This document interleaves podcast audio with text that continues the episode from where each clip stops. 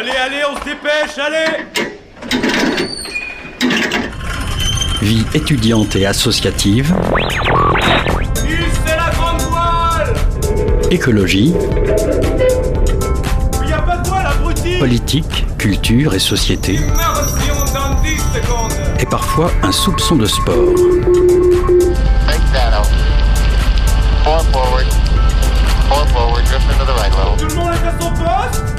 Du lundi au jeudi, 18h-19h, le sous-marin, la quasi quotidienne d'infos de Radio Campus Angers. Il est 18h, bienvenue dans le sous-marin, votre émission d'actualité sur les ondes de Radio Campus. Au programme de ce soir, en première partie d'émission, on reçoit Anna Baumard et Céline Hogel, tous deux professeurs d'histoire géo au lycée David d'Angers. On va discuter avec elles de la réforme du baccalauréat et des épreuves anticipées, enfin mises en application cette année.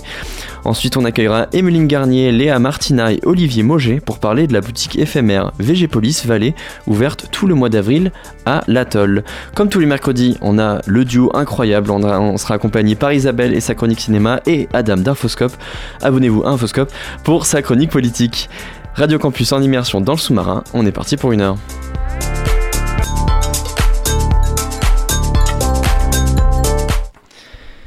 Isabelle, moi j'adore tous les mercredis de d'être avec toi, d'entendre ta voix. Comment tu vas? Je suis trop flattée.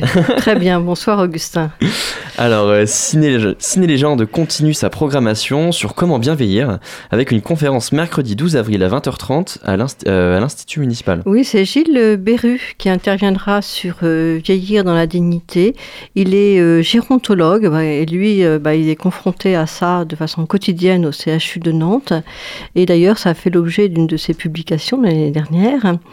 Et pour boucler cette saison, nous projetons un documentaire qui s'appelle Flore de Jean-Albert Lièvre. C'est l'histoire de sa mère atteinte de la maladie d'Alzheimer et qu'il a choisi de ramener chez elle. Et ce sera suivi d'un débat avec le docteur euh, Bruno Martin et puis des bénévoles aussi de France Alzheimer 49. Et ça, ce sera à 18h30 au 122, au 122 rue de la Chaloire, Évidemment. euh, jeudi 13 avril. On note la date. Ton coup de cœur de la semaine, c'est le film Voyage en Italie avec un S qui renvoie au chef-d'œuvre de, de Rossellini.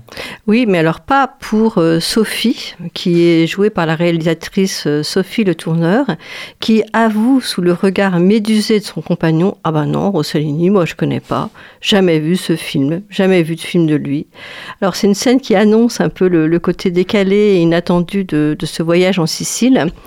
Et parce qu'en fait, il s'agit d'un couple qui cherche, Augustin, à mettre de l'extraordinaire dans l'ordinaire de leur quotidien, alors que l'ordinaire n'a rien d'extraordinaire. La quête euh, commune à, à plein de couples, j'imagine. Euh, et alors, il y a le, trom le Stromboli, donc c'est un volcan en éruption toutes les 20 minutes.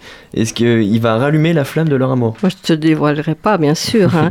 Mais ce qui est sûr, c'est qu'il n'y a pas d'image euh, carte postale dans, dans ce film anti-romantique, qui est plein d'autodérision et de malice sur nos petits travers et nos agacements. Sophie, c'est une grande fille euh, indolente qui n'arrive pas à prendre de décision. Et Jean-Phi, joué par Philippe Catherine, moi que j'adore, vraiment. Euh, c'est un ourson quinquagénaire, toujours au bord de la crise de panique. Il y a des dialogues et des, des répliques qui pourraient devenir cultes. Et on rit avec les personnages et aussi à leurs dépens. Et les spectateurs sont sortis de la séance tous le sourire aux lèvres. Ça, c'est la magie du cinéma. Franchement, tu m'as convaincu rien qu'avec le, le nom Philippe Catherine. Ah ouais, ça ne m'étonne pas. Euh, et j'imagine que tu as d'autres recommandations pour la semaine. Oui, il y a un film qui s'appelle De grandes espérances de Sylvain Desclous avec euh, deux acteurs euh, qu'on voit beaucoup. hein, c'est Rebecca Marder et puis euh, Benjamin Laverne, mais ils sont tous les deux excellents. Et c'est un thriller sur fond euh, d'ambition politique, donc un, un thème pas si souvent traité que ça. Et puis la recommandation que Pierre, tu connais Pierre? Ah bah oui, oui, oui, Hein, Il anime une émission, il fabrique une émission absolument. qui s'appelle Confidence musicale. Et À écouter sur les ondes de Radio Campus, évidemment. Je m'attendais à ce que tu dises ça tous les premiers mardis du mois, non? Euh, je sais, je sais même plus. Et c'est lui qui m'a soufflé hein, cette recommandation. C'est le film Je verrai toujours vos visages. C'est réalisé par euh, Jeanne Herry. Et c'est un film sur la justice réparatrice qui fait dialoguer des victimes avec des coupables. Et Pierre, m'a dit qu'il y avait des performances d'acteurs euh, comme celle de Miu Miu, qui est la mère hein, de la réalisatrice dans la vraie vie. d'Adèle euh, Exarchopoulos. Tu l'as bien dit, tu l'as bien dit. Voilà, ça c'est euh, c'est Hugo qui dit que voilà, il est amoureux d'elle depuis très longtemps. Alors la question universelle, c'est qui n'est pas amoureux d'Adèle Exarchopoulos? Ben, moi, pas spécialement, mais bon, euh, j'en débattrai avec Hugo. Et puis euh, Fred Testo aussi, pareil qu'il est, c'est vraiment une belle performance. Et ça, ouais, et ça, c'est à voir au 400 coups et au Gaumont. Et puis enfin, la question de la semaine que je vais te poser, Augustin. Je te la pose. Ah.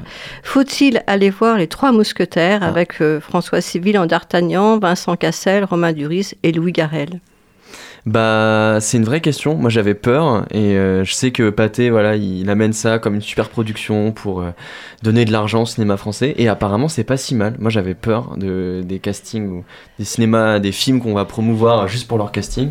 Ça me fait, ça me faisait un peu peur. Et finalement, ça a l'air d'être bien. J'ai vu des bonnes critiques. Je sais pas, qu'est-ce que vous en pensez Non, Ah. ou pas. Pas beaucoup de temps en ce moment. Pas beaucoup de temps au cinéma, Moi, j'avoue. euh, je serais assez tentée.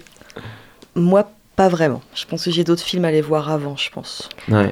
Bon, J'aurais- bah, j'ai trop peur. Ouais, Et puis c'est au- pâté et c'est super cher. Je préfère aller au 400 coups parce que ça oui, promeut c'est le au, cinéma. pâté, Enfin, c'est voilà, au donc, euh, pâté, c'est à Cinéville. Mais en tout cas, si je vais, ce qui est possible, euh, bah, je vous en parle la semaine prochaine. Ah bah, on a... D'accord Merci Super. beaucoup Isabelle. Merci.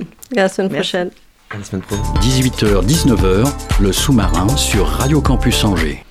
Cette année, pour la première fois, les épreuves de spécialité se sont déroulées entre le 20 et le 22, 22, 25 mars dans nos lycées. Euh, en fait, c'était euh, c'était prévu par la réforme du baccalauréat de notre ancien ministre de l'Éducation nationale et de la jeunesse, Jean-Michel Blanquer, en 2021. Mais c'est la première année que ça s'est vraiment mis en place. Euh, pour en parler avec moi, je reçois Anna Baumard et Cécile Auguel. Ah, Céline, pardon, excusez-moi, je l'ai mal écrit. Je- Excusez-moi. Céline Auguel, bonsoir à toutes les deux. Bonsoir. Bonsoir. Euh, donc vous êtes toutes les deux professeurs d'histoire-géographie au lycée David d'Angers et Céci- Céline Auguel, vous faites partie du syndicat SNES FSU 49. C'est ça, exactement. D'ailleurs, je vous remercie au nom du SNES notamment hein, de- de- de- d'avoir contacté le syndicat qui m'a ensuite euh, contacté pour nous donner la parole à ce sujet. Euh, je voulais dire que tout ce que nous allons dire d'ailleurs ne- n'émane pas euh, en fait spécifiquement du SNES. hein. Mm. Euh, le constat voilà, d'une critique assez globale de la, de la réforme est partagé par Par la syn- quasi-totalité des enseignants de lycée. En tout cas, vraiment beaucoup. Je voulais vous remercier aussi parce que il est vrai que c'est quand même une réforme majeure de grande ampleur Mhm. Et on n'en a pas entendu parler tant que ça parce que aussi depuis qu'elle se déploie, depuis quatre ans, on a traversé de multiples Oui, crises. complètement. Et Mais sur le plan que, médiatique, euh, cette question est souvent passée au second plan. Mm. Voilà, donc merci beaucoup. Euh, aussi parce que nous-mêmes, euh, on a tenté, j'ai envie de dire, de dialoguer, si tant est que ce soit possible, avec notre hiérarchie sur des points plutôt d'amélioration, en fait, hein, de, Mm. de- de la réforme. Mais euh, bah, le dialogue est quasiment impossible. Nous n'avons pas reçu de réponse à de nombreux courriers. Euh, voilà, c'est compliqué on- de co-construire. On va aussi en, par- en parler de ce comité de suivi de la réforme qui, qui touche à sa fin alors qu'elle commence seulement à être adaptée. On, on va, on, va, on, va, on va en parler. Mais euh, ce- ce- ces épreuves anticipées, c'était il y a deux semaines.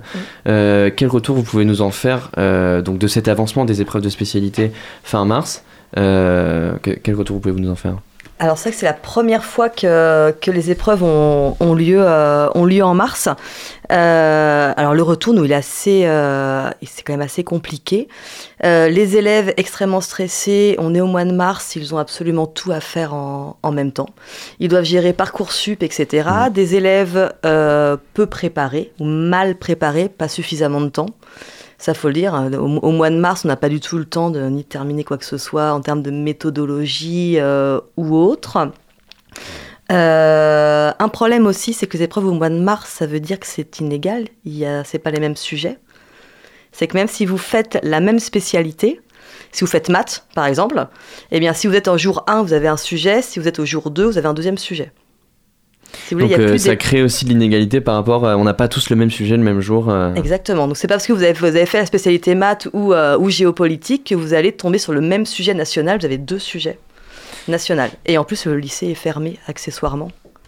Et, euh, et juste- jours. et justement, cette spécialité, donc histoire, géographie, euh, géopolitique et sciences politiques, donc j'imagine que vous, vous étudiez, enfin, vous, vous êtes professeur aussi pour cette spécialité-là. Oui. Qu'est-ce que ça a changé concrètement dans votre travail, dans la manière d'appréhender bah, le, le, le, le programme? Ça a dû le condenser aussi, j'imagine. Qu'est-ce que ça a changé aussi dans votre travail cette année? Alors, disons que euh, par rapport là, vous voulez dire précisément à ce calendrier du mois de mars. Bah, vu que vous vous occupez de cette spécialité-là aussi. euh, Euh, alors cette spécialité, d'abord, il faut dire que c'est une discipline qui est nouvelle, c'est-à-dire qu'elle a été créée par la réforme. Elle correspond à certains thèmes de- des anciens programmes d'histoire-géographie, mais l'histoire-géographie reste une discipline à part entière, et donc ce sont des approfondissements qui sont liés à des problématiques effectivement plus géopolitiques. Donc je pense que tous les enseignants s'accordent à dire, par contre, que c'est d'un grand intérêt, et les élèves euh, la plébiscitent globalement. Après, euh, le fait que là, ça a eu vraiment lieu en, en mars, euh, on a fait de notre mieux, mais les programmes, et ça c'est vrai dans beaucoup de spécialités, sont extrêmement lourds. Donc c'est quand même des programmes qui sont menés euh, tambour battant. Donc pour nous les profs, c'est quand même un grand challenge. J'ai envie de dire qu'on y est plutôt parvenu, hein, c'est-à-dire qu'on a abordé quatre grands thèmes subdivisés en sous-thèmes, euh, voilà, sur, sur les mois qui, nous étaient impartis.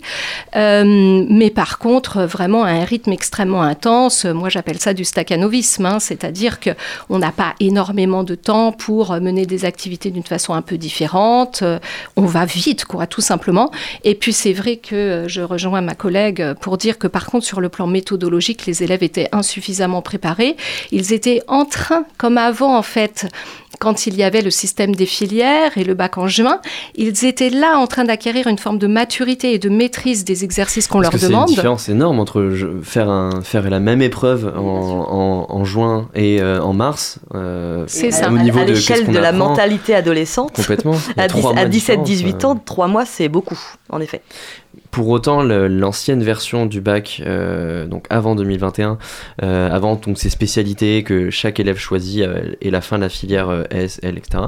Il y avait des syndicats, des syndicats, notamment le SNPDEN, E donc le syndicat des chefs d'établissement, qui estimait que l'ancienne formule de ce baccalauréat, avec la longue semaine d'épreuves en juin, c'était aussi trop lourd à organiser en termes d'organisation. Alors Oui. là, c'est vrai, et d'un côté, là, je rebondis sur le fait qu'on nous avait promis la reconquête du mois de juin, et que, en fait, Qu'est-ce là, que les cours... par reconquête Alors, on nous avait promis justement le fait qu'il n'y ait plus ce bac, ce grand bac au mois de juin, il n'y a, il y a plus que deux épreuves, uniquement la philo et le grand oral. Soi-disant, on allait pouvoir euh, travailler plus longtemps au mois de juin, etc. Résultat, cette année, en fait, on arrête les cours le 8 juin. Donc, on n'a absolument rien gagné en plus. Mm. Et les cours, c'est que le, le lycée est fermé à partir du 8 juin. Et qu'en plus, là, on vient de perdre le mois de mars, ou en tout cas deux semaines au mois de mars. C'est-à-dire, en gros, les, les journées de passation d'épreuves. Et après, l'absurdité, c'est que nous, par exemple, on a été absents quatre demi-journées la semaine d'après pour corriger. Mm. Parce qu'en fait, évidemment, il faut corriger les épreuves. Ce qui entraîne d'ailleurs des pertes d'heures de cours assez nombreuses, bien sûr pour les terminales, mais pas seulement, puisqu'un prof qui est absent, c'est des heures de cours perdues en première, c'est des heures de cours perdues en seconde. Donc c'est quand même une désorganisation profonde de tous les établissements qui sont centres d'examen euh, et de tous les établissements où il y a des correcteurs. Euh, donc euh, voilà. Et puis après, donc le syndicat des proviseurs, hein, si je ne dis pas de bêtises, était favorable à une forme de sont, simplification du bac, mais ils sont euh, revenus, c'est ça, la majorité sur leur sont position. Contre cette réforme. euh, Il n'y a plus qu'un quart à peu près qui est, d'accord avec euh, ce qui se passe actuellement. Euh, se pose aussi avec la question de d'avancer les épreuves, de bah, qu'est-ce qu'on fait euh, après les épreuves? Donc c'est-à-dire que là on est début avril, il n'y a plus d'épreuves, donc il n'y a plus d'enjeux pour les élèves à, à- je grossis la, la chose, mais à suivre les cours. Euh, est-ce que on a ça tend, est-ce que ça peut tendre vers une augmentation de l'absentéisme en fin d'année? Eh bien, je dirais que oui. Et on commence malheureusement déjà à le constater. Donc là, il faudrait in- interviewer les, euh, les CPE des, euh, des lycées concernés qui sont vraiment en première ligne. Et pour eux, c'est difficile. Euh, en effet, on a beaucoup d'élèves. Et je pense que ça va être encore pire à partir du 12 avril. Euh, pour nous, la Parce vraie date, 12 avril, c'est ils ont leurs notes.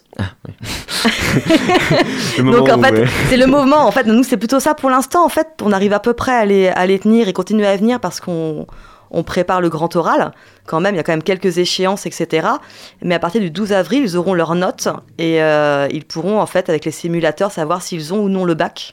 Hmm. Oui, le nombre de points qu'on a d'avance. le nombre de points, etc. Ils vont faire leurs calculs et c'est là qu'on pourra vous dire s'il y a beaucoup d'absentéisme. Mais on craint. Et en même temps, la, la tâche reste lourde quand même parce qu'effectivement, il faut suivre un grand oral d'une façon individualisée. Mm. Donc pour nous, euh, les enseignants, c'est c'est aussi encore un sacré challenge euh, avec euh, bah, des élèves euh, voilà, qu'on suit individuellement, mais pendant ce temps, euh, on est quand même des groupes assez nombreux. La petite trentaine d'autres euh, doit travailler en autonomie.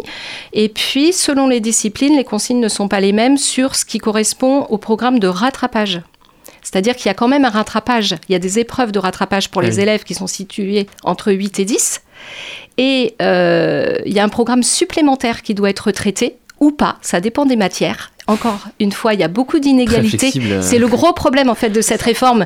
C'est tous les micro-problèmes qu'on ne pourra pas lister ici. On n'a pas le temps, que ce soit en maths, pour les options, euh, les inégalités de consignes entre les, Les maths, on a déjà pu en discuter avec euh, des, euh, des- certains de vos collègues, euh, peut-être pas de votre La lycée, liste mais est longue. de voilà. ce que ça a créé en aussi en termes C'est ça. d'inégalité, de les maths sont plus obligatoires, donc il y a moins de filles, etc. Et donc là, un programme en théorie à boucler qui lui aussi est très lourd pour peut-être, on ne sait pas, quelques élèves qui devront aller au rattrapage. La- L'argument principal d'avoir avancé ces épreuves, c'est de permettre, euh, enfin ça rentre aussi dans la réforme post-bac de Parcoursup et c'est pour permettre aux élèves d'avoir des dossiers plus complets euh, parce que c'est une vraie difficulté pour les élèves de faire bah, la différence avec ce nouveau système d'affectation qui a généralisé la sélection pour toutes les filières et notamment aussi les universités. Donc est-ce que c'est à vos yeux c'est un argument valable? Comment on... Parce que c'est aussi une vraie difficulté pour les élèves euh, Parcoursup. Alors moi je trouve ça hyper difficile parce que pour moi c'est pas du tout valable comme argument. Euh, déjà parce qu'en fait on nous a vendu le, le contrôle continu puisqu'il y avait quand même 40% du bac Ouais, on va, on qui est, au, parler, con- ouais, qui est au complètement. contrôle continu. Et donc là on nous dit finalement que pour les spécialités le contrôle continu ne vaut pas et qu'il faut une vraie épreuve. Déjà on le prend un petit peu mal nous, euh, nous enseignants quand même. Euh, et qu'en plus en fait ce bac au mois de mars il se, justement il se cumule avec Parcoursup. Et là, on a des élèves extrêmement stressés. C'est demain, la clôture Parcoursup. Euh, donc là, en fait, ils, sont, ils passent nuit et jour euh, sur leur, leur dossier, qui est très important, avec l'aide de motivation, les parcours motivés, etc. Et je ne vois pas vraiment l'argument. D'autant que je, je- ne pense pas en fait que ça corresponde réellement aux besoins, mais là c'est bien sûr les enseignants du supérieur qui répondraient mieux, mais aux besoins de, de, de 100% dans le fond des filières du supérieur, sans doute d'une petite partie des filières qui veulent s'appuyer sur des notes qui seraient peut-être plus fiables, plus nationales justement, Euh, mais à quel prix quoi en fait? C'est ça nous notre euh, colère aussi, hein, c'est à quel prix tout ça pour tous les autres en sacrifiant, entre guillemets, quand même trois mois euh, de l'année de terminale, en sacrifiant plein d'heures de cours, comme on vient de l'expliquer, avec une valeur de note quand même assez relative, parce que tout est mené tambour battant dans un climat voilà, de stress qui fait que peut-être certains élèves vont tirer leur épingle du jeu, mais d'autres moins, avec ce système où ils ne peuvent pas passer tous en même temps, donc jour 1, jour 2, donc il y a quand même une rupture euh, d'égalité, moi, qui me semble flagrante. hein, euh, voilà, c'est un peu bancal, en fait, tout ça. Et euh, vous en avez parlé, le fait que bah, les, cours s'arrêtent le 6 juin. Moi, j'ai souvenir de cours qui terminent jusqu'en juillet. Enfin, moi, c'était il y a 5 ans que j'ai fait mon bac, donc vraiment, je veux pas apparaître pour, pour comparer à ma situation, mais ça crée quand même aussi une différence de, de nombre d'heures concrètement de cours et de nombre de notions apprises et de d'éducation euh, par rapport à cette génération-là et euh, des générations précédentes. Enfin oui, en fait, du coup, je compare complètement avec, euh, Alors, avec moi. je, je, je ne- enfin, sans vouloir remettre en cause vos souvenirs, Non, hein, parce sûr, que je vous fais sûr. complètement confiance, mais euh, pour tous les lycées qui sont centres d'examen, les, les cours se sont toujours terminés autour du 10 juin, justement pour pouvoir en fait préparer cette fameuse semaine d'épreuves. Là, il y a moins d'épreuves, mais il y a quand même encore le grand oral qui s'étale forcément, puisque Mm. c'est une épreuve individuelle, la philo et le bac de français, qui fait que même s'il y a moins d'épreuves, dans les faits, voilà, ça s'arrête toujours autour du 10 juin selon les années. En 2021, euh, donc l'année de la réforme, un comité de suivi de la réforme avait été créé, mais il va fermer prochainement, enfin il est vraiment en fin de vie. Et en parallèle de, cela, le nouveau euh, ministre de l'Éducation nationale, Papendiaï, n'a pas vraiment montré quelques signes qui pourraient suggérer un report de ces épreuves en, avril ou en mai par exemple. Est-ce que c'est difficile, c'est définitivement acté, ou est-ce que vous estimez qu'il y a encore des moyens pour améliorer la réforme actuelle et le système du bac? Moi, je pense pas que ce soit définitivement acté parce que c'est la première année euh, que ça a lieu, que c'est quand même très compliqué, qu'on a quand même des parents d'élèves aussi qui vont commencer à monter au créneau et, euh, et qui sont pas du tout contents des aides de l'absentéisme des profs, entre guillemets, alors que nous, nous on est là, on travaille, hein, mais euh, donc moi j'y crois. ça peut vraiment changer. Et je pense que les, on a quand même les, les- les- le personnel de direction avec nous, etc. Mais ça témoigne quand même d'une rupture euh, du dialogue euh, et du suivi de cette réforme? Qui, qui n'est vraiment pas nouvelle en fait. hein. Moi, je n'ai jamais euh, eu l'impression, euh, dans le fond, que qu'il y avait, euh, moi j'appelle ça le- le- la prise en compte du feedback, Mm. la co-construction. Euh, c'est bien le, le grand problème, euh, me semble-t-il, de la manière dont la réforme a été euh, mise en place. Euh, C'est-à-dire, voilà, comme moi j'ai l'impression d'un espèce de programme informatique qu'on installe, mais sauf que derrière, il y a des jeunes, il y a des jeunes en plus qui viennent de vivre une pandémie, euh, qui ont besoin du respect de leurs besoins, du respect de leur rythme aussi d'apprentissage. Euh, les programmes ont été faits pour élever le niveau globalement. et Il y a beaucoup de choses intéressantes, mais par contre, ils sont trop lourds. C'est un problème de trop, en fait. C'est un problème quantitatif en termes d'épreuves, en termes d'individualisation, et et puis voilà, en termes euh, de rythme, tout simplement. Donc, euh, c'est un, on le sait, en fait, ce comité de suivi a été dirigé par euh, Monsieur Mathieu, qui, si ma mémoire est bonne, en fait, est le concepteur aussi de ce bac dans sa et qui globalité est et de cette directeur réforme. de Sciences Po Lille. Voilà, mais, mais peut-être que prendre en compte de temps en temps la vie des professionnels et les besoins euh, des élèves tels qu'ils sont entre la seconde et la terminale, euh, s'arrêter là-dessus, en tout cas, c'est notre souhait. Moi, je ne sais pas ce qui va se passer, mais on ne désespère pas et vraiment, pour nous, ce serait un, signal intéressant de voir que des aménagements sont possibles. Depuis cette euh, réforme euh, Blanquer donc de 2021, 2021, vous avez commencé à en parler. 40% des résultats finaux sont issus du contrôle continu. C'est un gros changement par rapport aux années d'avant où vraiment c'était bah, la semaine d'examen, c'est les résultats finaux, point. Est-ce que c'est une bonne chose en fait de, com- de compter sur un contrôle continu? Alors moi, je dirais euh, oui et non. Pourquoi pas le contrôle continu? Après, ça crée toujours un problème d'inégalité, euh, etc. Et nous, quand même, on a été face à des petites surprises qu'on n'avait pas forcément euh, anticipées, des phénomènes de, des élèves qui ne viennent pas à certaines évaluations. C'est qu'ils vont évidemment jouer stratégique pour ne, pour ne préparer que certaines évaluations et s'assurer un bon contrôle continu. Euh, des phénomènes de nez- absent et pas avoir zéro. euh. bah, c'est Ouais. ça, en fait. Sachant qu'en fait, ça compte pour le bac, mais ils peuvent être absents sans certificat médical. Donc c'est très complexe. Donc c'est vous voyez le voilà ils ont ils ont entre 15 et 18 ans je vous passe le voilà Euh, ça paraît normal et puis des phénomènes aussi de négociation de notes absolument euh, parfois terribles avec les parents et les élèves C'est-à-dire qu'il y a- y une pression sur, une pression les- sur les preuves quoi. sur les professeurs pour pour ça et donc à mon avis une tendance aussi à surnoter pour éviter les problèmes et euh, Ok. voilà Ça, ça limite ça, les ça, ça, débats. ça n'avait pas été anticipé euh, avant et ça. Et puis, ça, ça crée des inégalités, forcément. Toujours la même chose. Il y a une forme de rupture d'égalité, hein, puisque selon les établissements, même selon les enseignants, C'est ce que j'allais dire, ça euh, crée. la valeur euh, de la note n'est pas la même. Le type d'exercice, c'est vrai qu'on a quelques consignes, mais en fait, bon, et ça c'est tant mieux, chaque enseignant garde sa liberté pédagogique. Mais j'avais, pu en discuter avec une, avec une professeure et qui me disait que ça introduisait aussi la concurrence entre les lycées. Est-ce que c'est, c'est réellement le cas? Alors, la concurrence entre les lycées, oui, d'une certaine façon. Bon, après, euh, euh, bien sûr, en fait, euh, je, je ne sais pas, c'est peut-être là lié au- à des réputations, à du bouche à oreille. Sinon, sur quelle base objective, j'en sais rien. Dire qu'on a plutôt une meilleure note avec tel enseignant ou que dans tel établissement, les évaluations s'organisent de telle façon. Après, il faudrait rentrer dans des détails. Moi, personnellement, là, j'ai pas d'exemple Mm. en fait euh, précis, euh, concret. Mais il y a aussi, bah, comme tous les lycées n'organisent pas forcément les mêmes spécialités, oui, il y a des mises en concurrence. Après, à toutes les échelles. Moi, ce qui me frappe le plus, c'est aussi la mise en concurrence des disciplines à l'intérieur euh, des lycées. C'est-à-dire que chaque année, je ne sais pas si je vais me faire comprendre, en fait, les heures sont remises en jeu. Pourquoi? Parce que cette réforme est basée sur l'idée que l'élève est acteur de son parcours, fait les combinaisons qu'il veut, donc trois spécialités en première et deux seulement en terminale. Et donc, selon les choix, eh ben, massivement, ça va se diriger une année vers les disciplines scientifiques, par exemple. L'autre année, plutôt vers les disciplines type H2GSP, SES, euh, disciplines littéraires, les langues, euh, HLP, etc. Euh, bon, excusez-moi pour le jargon, hein, humanité, géo, enfin, je- philosophie, etc. Euh, c'est assez complexe en fait hein, quand il s'agit de rentrer dans les détails et c'est vrai qu'on a notre jargon, pardon. Euh, et donc, bah, si l'année suivante les dominantes changent, bah, pour nous en termes d'heures, en termes d'emploi du temps, euh, en termes de poste aussi, il y a Mm. des vraies conséquences. Merci beaucoup, euh, Céline Ogel et Anna Baumard, euh, d'avoir euh, répondu à mes questions. merci, à vous. Hein. Quant à nous, chers auditeurs, on va se laisser pour quelques minutes de musique.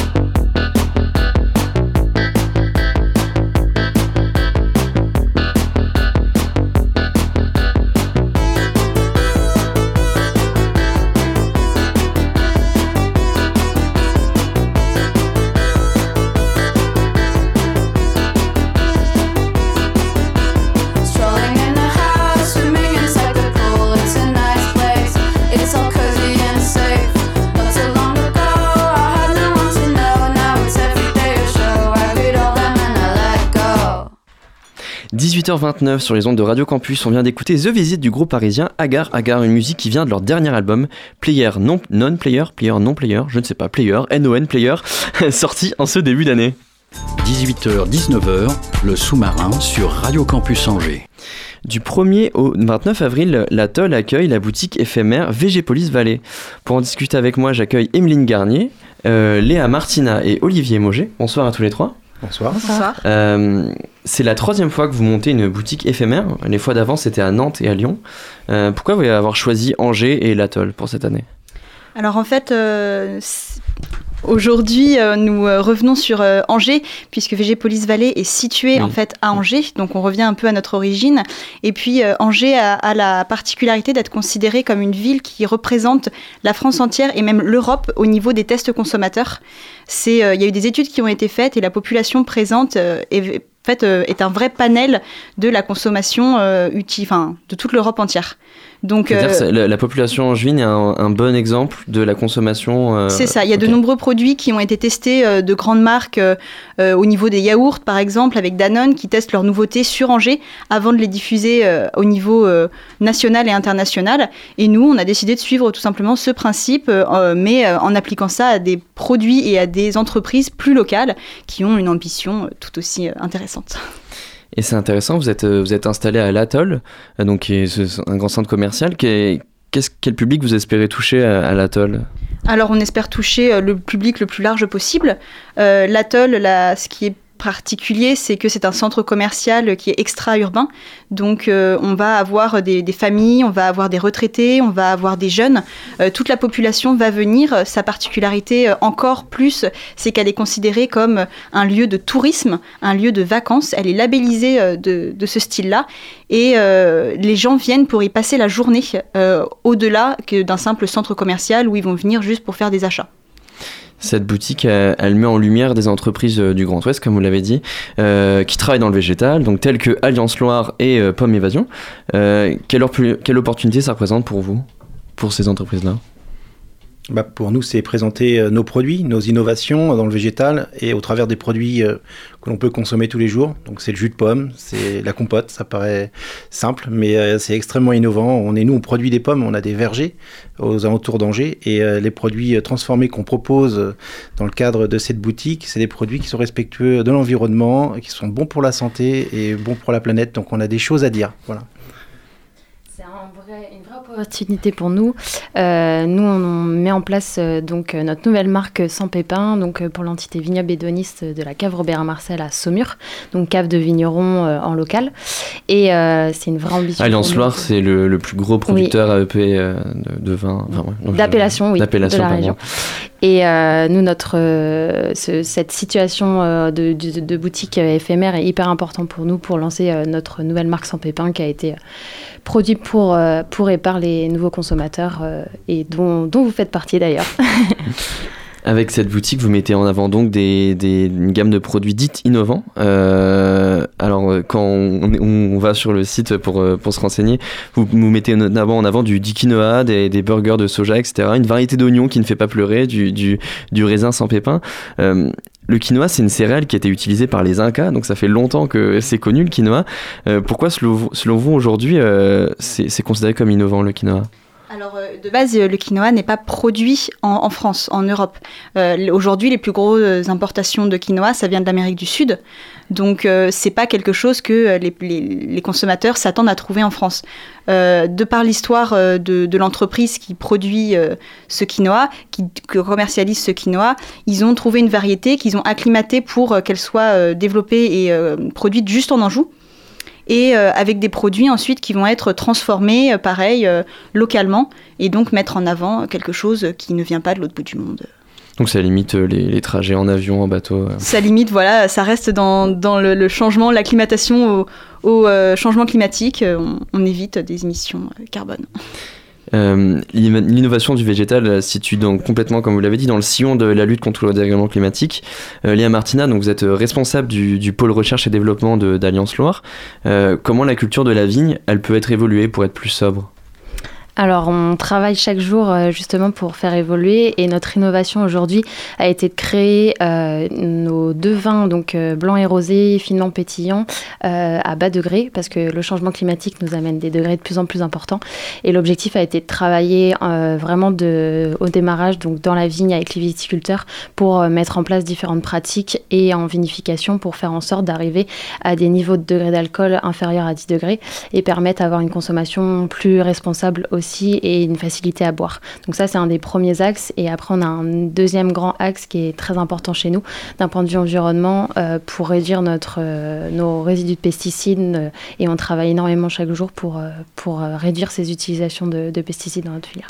Donc c'est quoi concrètement? Ça va être des pratiques agroécologiques, ça va Exactement. être des haies pour limiter On met en les place des pratiques agroécologiques, on est en certification haute valeur environnementale et ça nous permet d'avancer dans, dans la partie donc développement de biodiversité et, euh, et développement de pratiques respectueuses pour l'environnement. Euh, Olivier Moget, avec euh, Pomme Évasion, vous avez une, enfin, vous avez une pratique euh, agroécologique justement. Euh, en quoi ça consiste cette pratique-là dans un cadre arboricole? Alors, euh, en quoi ça consiste? Ça consiste à, à bien maîtriser, à bien gérer la biodiversité, par exemple, à capter euh, le carbone euh, dans le sol, à réduire nos pratiques euh, phytosanitaires. Et euh, dans le cadre de la boutique, on, présente justement une, compote. Donc, euh, c'est un- une compote monovariétale, donc issue euh, d'une innovation variétale qui est l'Ariane, qui a été créée à l'INRA d'Angers, donc vraiment une pomme angevine. Et on va tester l'éti- l'étiquetage environnemental qui est le Planet Score. Donc ça fonctionne un peu comme le Nutri-Score. Et, c'est euh, unique en France, euh, cette compote, elle est triple A, donc elle est, elle est cotée A+, pour la biodiversité. Elle est cotée A+, pour les respects, euh, tout ce qui est environnemental, et elle est cotée A+, pour nos pratiques phytosanitaires. Et ça, c'est unique en France. Donc Voilà. c'est-à-dire que ça va être une pomme qui euh, va pas demander euh, beaucoup de, de qui, qui, qui résiste bien à la tavelure, qui résiste bien. Enfin, c'est une pomme qui va limiter l'utilisation de produits. Alors, euh, c'est produit en agriculture biologique, donc on n'a aucun produit de synthèse, hein, donc c'est que des produits euh, bio, voilà. Et, euh, et c'est, euh, mais pas que. Euh, nous, on produit en agriculture biologique, mais aussi euh, dans une, une politique, euh, une démarche agroécologique. Ça fait 15 ans, on est les pionniers en, France. Et euh, donc, on, tout repose sur les sols vivants, sur euh, la biodiversité, bien évidemment, aérienne, mais aussi souterraine. Et il se place plein de choses, même au niveau des, des mycorhizes, des champignons. on découvre plein de choses et, avec des résultats fabuleux sur le, le goût de nos, nos pommes à la sortie lorsqu'on, lors de la cueillette. Et aussi dans la transformation, parce que j'ai l'impression que c'est aussi le cœur de votre projet, c'est de pas seulement la production, mais c'est aussi la transformation de produits euh, de façon euh, durable. Ah oui, euh, ah, on, produit, on produit sain, mais il faut aussi que le produit transformé soit bon au final, donc euh, et durable, bien évidemment, puisqu'en réalité l'agroécologie, c'est, on sait que si on change pas notre notre approche euh, arboricole, on sait qu'on ne pourra, on pourra plus produire de pommes demain. D'ici 2050, euh, on, on est dans l'obligation de changer notre approche si on veut, euh, euh, si on veut euh, continuer à produire des pommes dans le Val de Loire. Sinon, les pommes ne nous survivront pas face à ces degrés en plus. Euh, plus largement, ce, ce projet VGPolis, euh, euh, ça me fait penser. VGPolis Valley, pardon, excusez-moi, ça me fait penser à la Silicon Valley. J'imagine que le nom a un lien. Et votre approche, elle est vraiment centrée sur l'innovation. L'innovation et le soutien entrepreneurial, l'innovation végétale. Euh, Le on- principe de VG Police Valley, c'est euh, une structure qu'on appelle un pôle de compétitivité. En fait, un pôle de compétitivité, c'est une association qui a reçu un label de l'État pour euh, représenter et fédérer ses adhérents euh, autour d'une thématique. Aujourd'hui, il en existe une cinquantaine en France. Et VG Police Valley est euh, une de celles qui représente le pôle du végétal. Sa particularité, c'est qu'elle est présente sur... euh, normalement, un pôle de compétitivité, c'est présent sur un territoire donné. Et VG Police Valley est issu de la fusion de deux pôles, en réalité. VG Police, qui était présent sur Angers, Angers. et Céréales Valley, qui était présent plus sur la région Auvergne-Rhône-Alpes. Et donc, dans la fusion, ça a donné VG Police et Valley. Donc, la Silicon Valley, il y a un lien, mais... C'est dans l'imaginaire, euh. voilà. Mais c'est bien de nous associer à ça parce qu'effectivement, tout comme la Silicon Valley, on mise sur l'innovation. L'objectif de VGPolis, c'est vraiment de favoriser cette innovation dans les usages du végétal au maximum. Et euh, pour cela, on, va pro- pro- enfin, on va porter pour nos plus de 600 adhérents actuellement, euh, différents projets qui sont euh, autour de cinq grands axes. Donc là, avec euh, Sans Pépin et avec Pomme Évasion, on a euh, plusieurs de ces axes qui ont été explicités, mais en gros, ces axes, c'est s'adapter au changement climatique, assurer la transition agroécologique, assurer la sécurité alimentaire, euh, conjuguer le développement des usages alimentaires et non alimentaires, et le dernier, et c'est dans ce cadre que la boutique se place, c'est maintenir la compétitivité et la pérennité des filières. Euh, on parle de dérèglement climatique, enfin c'est quand même le, problème de fond euh, de notre discussion. Et le problème des de, je vais y arriver. Le, le dérèglement climatique peut est-ce qu'il peut vraiment se résoudre avec des, solutions techniques? C'est quand même euh, un choix euh, de prendre une solution technique pour résoudre un problème qui est global finalement. Bah, Aujourd'hui, de toute façon, on n'a pas le choix. Le changement climatique, le dérèglement climatique est là et est lié euh, à des pratiques qui sont en place depuis euh, des années, des dizaines d'années. Donc, on est obligé de trouver des solutions et euh, c'est en étudiant justement. Euh, VG Valley compte plusieurs types de structures. Parmi ses adhérents, on a les entreprises qui ont des besoins, mais on a également des centres de formation et des centres de recherche. Et c'est en conjuguant, euh, en créant des, synergies entre ces trois structures qu'on va euh, trouver des, solutions pour répondre à ça. Et euh, bah, par exemple, pour lutter contre le changement climatique, ça va être de trouver des techniques qui permettent de réduire nos impacts. Les impacts au niveau de la production, ou l'impact au niveau de nous de notre alimentation. Et bah, exemple ça va être sur tous ces, sur tous ces domaines. Euh, le- nous, le fait qu'on soit lié au végétal, ça se situe vraiment sur l'amont jusqu'à l'aval. Euh, on va avoir la graine avant même qu'elle soit produite, dans sa recherche, dans, justement, est-ce qu'on va avoir un- une variété qui va être consommatrice, est-ce qu'on va avoir une variété qui naturellement va euh, résister aux, différents euh, parasites présents? Et donc, si elle résiste naturellement, on n'aura pas besoin de faire d'usage de produits phytosanitaires, que ce soit de la phytosanitaire naturelle, on va dire, si on peut utiliser ce terme, ou bien des produits chimiques. Je trouve ça intéressant comme point de vue, mais j'ai l'impression que la, science donc pourrait nous sauver, euh, l'innovation technique euh, en agriculture et en, et en transformation pourrait vraiment euh, nous aider à, sortir de, ces problématiques, parce que Alors nous sauver aujourd'hui, c'est pas la solution miracle, on va être honnête, mais de toute façon, c'est une, une solution, une arme qu'on peut utiliser à notre avantage. Donc pourquoi ne pas l'utiliser? Elle peut nous apporter beaucoup, elle peut nous permettre de d'étudier euh, l'état qui est actuel de, notre environnement et euh, ainsi après de trouver comment l'améliorer euh, pour le futur. Euh, donc ce, pôle, vous l'appelez c'est le nom de je vais y arriver, Végépolis Valley. Euh, donc c'est euh, la compétitivité du végétal. Je trouve ça intéressant comme terme. Euh, la dernière synthèse du, du travail du GIEC qui est sorti euh, là il y a un mois même pas prône la sobriété au devant justement d'un solutionnement technologique. Est-ce que cette notion de compétitivité qui est fortement imprégnée de, de, de, de tout ce milieu entrepreneurial, il n'entre pas aussi en contradiction avec cette sobriété vers laquelle on, on doit attendre? Alors, plus que la compétitivité, Végépolis Valley, c'est l'innovation du végétal. Et cette innovation, euh, justement, elle se traduit par diverses euh, nouveautés. Des nouveautés qui peuvent être moins demandeurs en technologie, où la technologie peut permettre justement de maîtriser la consommation de tous les autres euh, éléments autour de la production végétale, que ce soit de la production industrielle, que ce soit de la production de la culture. De manière générale, c'est à plusieurs niveaux qu'on peut maîtriser justement l'innovation du végétal. Merci beaucoup à tous les trois, euh, Émine Garnier, Léa Martina et Olivier Moget d'avoir répondu à mes questions. Euh, pour rappel, donc la boutique éphémère Végépolis Valley, donc c'est à l'atoll jusqu'au 29 avril. Euh, restez bien à l'écoute du sous-marin sur Radio Campus Angers. On va se laisser pour quelques petites minutes, enfin pas petites, non, quelques minutes tout à fait normales, de 60 secondes comme toutes les autres, de musique.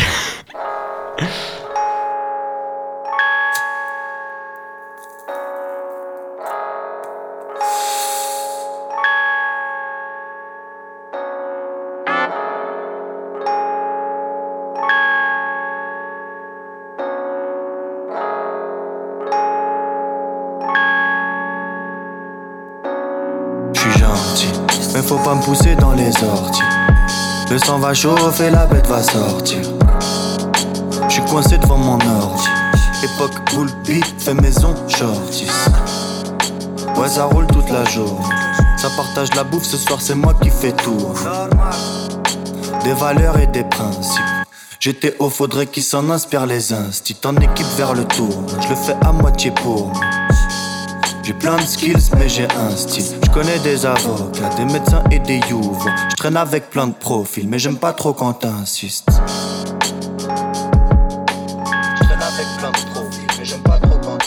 C'est fou ce que tu peux trouver quand tu fouilles dans la poubelle des gens. Sur la montagne, les jeunes qui font la course pour la plus belle descente. Je suis gentil, mais si tu m'as froissé, tu l'as senti. Silencieux dans l'ascenseur, de l'entrée jusqu'à la sortie. Et s'il y a une grande différence entre ce qui se pense à table et ce qui se dit à table, c'est qu'on garde dans le ventre nos différents. Eh, Qu'est-ce que je suis censé faire à part te bleu Fais toujours un coup d'avance, comme un mendiant qui prend la carte bleue. Je suis sur mon bateau, en route pour le Blaco. C'est pour mes hindous, mes musulmans, mes cadeaux. Sur le qui? Celui du roi de rat. Puis on va passer au night shop, on peut plus trop dire. Pour faire le plongeon, j'attends d'avoir le bon souffle. De peur de trop se prendre au sérieux, on préfère se dire qu'on joue. Les sourcils que nous fronçons, les voisins qui se contournent. Chacun dans leur donjon, ils ne veulent plus trop se dire.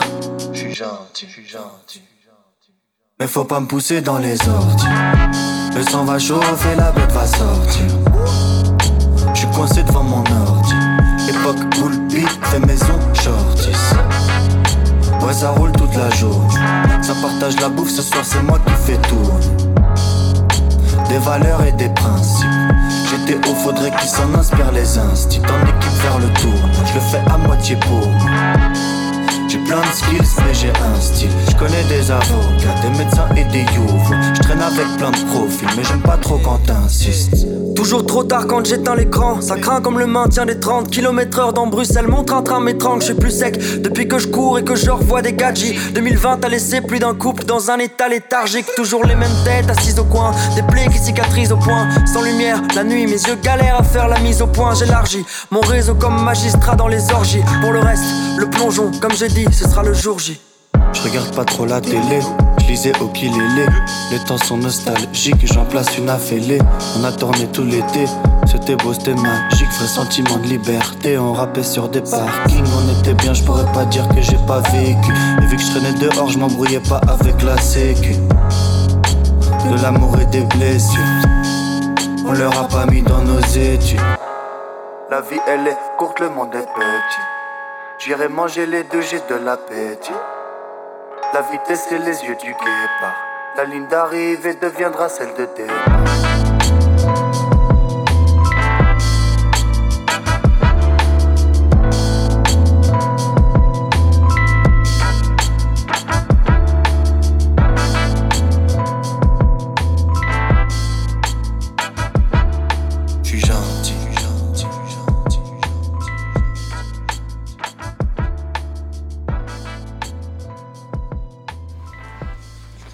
18h46, euh, il se fait tard, mais le sous-marin navigue dans les eaux, sous les eaux belges et bruxelloises,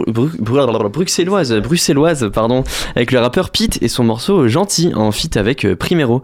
Euh, donc ce track qui vient du dernier album de Pete, Todo Bien, donc qui contient des featuring assez chouettes avec donc Primero, mais aussi Roméo Elvis et Jean Jazz, bref, la scène belge dans toute sa qualité. 18h-19h, le sous-marin sur Radio Campus Angers. Un Adam d'infoscope sauvage est apparu euh, dans cette grande herbe. Salut Adam, comment tu vas? Ça va et toi? Bah ça va carrément. Euh, alors euh, il paraît que on a échappé à une chronique sur la police à de peu quoi. Ouais, alors d'ailleurs, ça te fait pas dire que c'est pas le pire lancement de chronique que j'ai jamais écrit de ma vie. Ouais c'est pas ouf, j'avoue, j'ai essayé de le rendre vivant mais Eh c'était non, compliqué. ouais, mais non, mais moi aussi j'avais pas d'inspiration. Enfin bon. Alors, notre slogan à Infoscope, pour ceux qui ne le savent pas, c'est une manière de voir. Alors plutôt que de parler des violences policières, comme tout le monde, j'avais envie de vous parler de l'austérité dans la police. Oui, sujet pas très populaire. Et donc de l'intérêt pour ces derniers de lâcher leur casque, rejoindre les manifestants, qui, main dans la main, formeraient une ronde autour du Conseil constitutionnel afin de retirer la réforme des retraites. Ça aurait été beau, comme un film Disney. J'en ai déjà les larmes aux yeux. Je suis pris aux émotions là. Toi, ça te convainc? Ah bah ouais, grave. Oui, mais c'est pas sérieux quand même, on est d'accord. quand même. Et heureusement qu'il y a Benoît Delru. Vous savez, mon collègue, mon collègue qui, pendant que moi je fais le guignol à la radio, bah, lui bosse. Et si vous ne savez pas qu'il bosse, c'est que vous n'êtes pas encore abonné à Infoscope, Aïe, chers aïe, auditeurs aïe, malandrins. Alors ne tardez pas. En suivant nos travaux sur les réseaux sociaux, vous pourrez lire le portrait de Stéphanie, déléguée CGT à Eolan, une entreprise située au quartier des Justices qui a mené une grève victorieuse au mois de février dernier. Et ça, mais c'est pas Mickey, c'est la vraie vie. L'expérience des Holland montre que la grève est un outil efficace, puisque les salariés ont obtenu une augmentation générale de tous les salaires de la boîte, mais aussi le paiement des jours de grève. Et ça, c'est un truc de ouf. Finalement. Ouais, ouais, carrément, carrément. Et ça fait bien longtemps qu'on n'a pas vu le patronat rembourser la grève. Aïe, aïe, aïe. Ça montre bien que le rapport de force est bel et bien en train de tourner en faveur des travailleurs. Pardon. Et je suppose que c'est une bonne nouvelle euh, dans le cadre de la réforme des retraites, puisque le patronat et surtout le grand patronat en est le principal vainqueur. J'en veux pour preuve deux interventions médiatiques, celle de Geoffroy Roux de Bézieux, patron du MEDEF, à France Inter hier matin, et celle de Michel-Édouard Leclerc, que j'ai failli appeler Mich Mich Doudou, puis en fait non. Parce que en fait, Un peu nul. trop, euh, c'est pas ton pote, quoi, Non, finalement. non, c'est vrai, c'est vrai, c'est vrai. Et en tout cas, Mich Mich Doudou, je vous laisse deviner son secteur d'activité. Et lui, il intervenait dans l'émission 22h Max C'est sur. BFM TV, oui, voilà, le 30 mars dernier. Alors, tu le disais, les principaux bénéficiaires de la réforme des retraites, c'est principalement les propriétaires des grands groupes économiques. Il devrait donc être au diapason pour défendre Madame Borne. Mais il n'en est rien. Monsieur Roux de Bézieux, bien qu'il annonce encore soutenir la réforme des retraites, a bel et bien fustigé la méthode de la Première ministre sur ce dossier. Mais c'est vraiment du côté de, Mich- de Monsieur Leclerc que l'attaque est la plus forte. Le gars, il finit quand même par dire que la réforme des retraites est imbuvable devant Roselyne Bachelot et dommage qu'on soit à la radio parce que sa réaction était vraiment marrante. Euh, Est-ce que tu penses que les élites économiques sont en train de lâcher le gouvernement dans cette bataille à force de de pas avoir euh, de, de se faire lâcher par les employés? Bah c'est voilà, ce qui est sûr, c'est que Madame Borne, elle a un peu perdu le contrôle de la situation. La rencontre à Matignon qui avait lieu cet après-midi avec l'intersyndi- l'intersyndicale a tourné court. La grève ne faiblit pas. Et si les grands capitaines d'industrie commencent à freiner des cas de fer, on peut quand même dire que ça sent vraiment le roussi pour cette réforme. Sans compter l'épée de Damoclès que constitue la future décision du Conseil constitutionnel qui devrait avoir lieu dans les jours qui viennent. Alors oui, on peut dire que les élites économiques sont en train de lâcher le gouvernement. Eh ben, Mais la question qu'il faudrait vraiment se poser, c'est de savoir qui sera leur prochain, euh, leur prochain champion. Et, ne nous y trompons pas, c'est bien une chose dans laquelle messieurs Roux de Bézieux et Leclerc ont en commun, c'est leur attachement à la concurrence libérale. Inutile de leur parler de planification écologique, tu risques de leur filer une syncope. Ainsi, si Macron est lâché et que Méluche ne sera jamais leur poulain, mécaniquement, il ne leur reste guère plus que le Rassemblement National pour incarner leurs intérêts. Euh, Vous avez dit années 40 eh bien non, parce que c'est pour ça que la, lutte de Stéphanie Deolan est exemplaire. La grève, c'est l'outil politique concret face aux manœuvres du patronat pour les travailleurs. Et c'est d'ailleurs pour ça que demain, on va être encore dans la rue. Avec toi, mon petit Augustin? Euh, on verra. Mais sûrement, pourquoi pas, oui. Bah écoute, euh, en tout cas, moi, je t'y attends. Allez, sur ce topette, et à demain nombreux. Et d'ailleurs, aujourd'hui, il y a eu la discussion entre l'intersyndicale Ouais, et. Elisabeth Borne qui n'a pas abouti, Ouais. puisque l'intersyndicale euh, a complètement dit que ça, ça a servi à rien. Ouais, ça a duré le temps d'un café, quoi. Oui, fait. ça a duré oui. une heure et ils appelaient à la grève. Ouais, tout à fait. Voilà. Merci beaucoup, Adam, Merci pour à cette toi. chronique. Euh, On te revoit dans deux semaines, une semaine? Exactement. Mais si tu viens demain, tu me revois demain. Évidemment. Allez, topette. Et malheureusement, l'heure tourne et le sous-marin remonte vers la surface. Merci à toutes et à tous de nous avoir écoutés. Merci à nos invités pour leur participation. Merci aussi à Isabelle et Adam pour leur chronique euh, mercredienne. Non, c'est pas ça, c'était pas du tout. À la c'était Hugo. Merci à lui. Merci à toi et merci aussi euh, pour son euh, coaching euh, éditorial en tant que, responsable éditorial de la radio. Merci également à Étienne, notre programmateur musical. Nous, on se retrouve dès demain dans le prochain sous-marin. Et d'ici là, n'oubliez pas, les bonnes ondes, c'est pour tout le monde. Retrouvez le sous-marin en podcast sur toutes les plateformes et sur le www.radiocampusangers.com.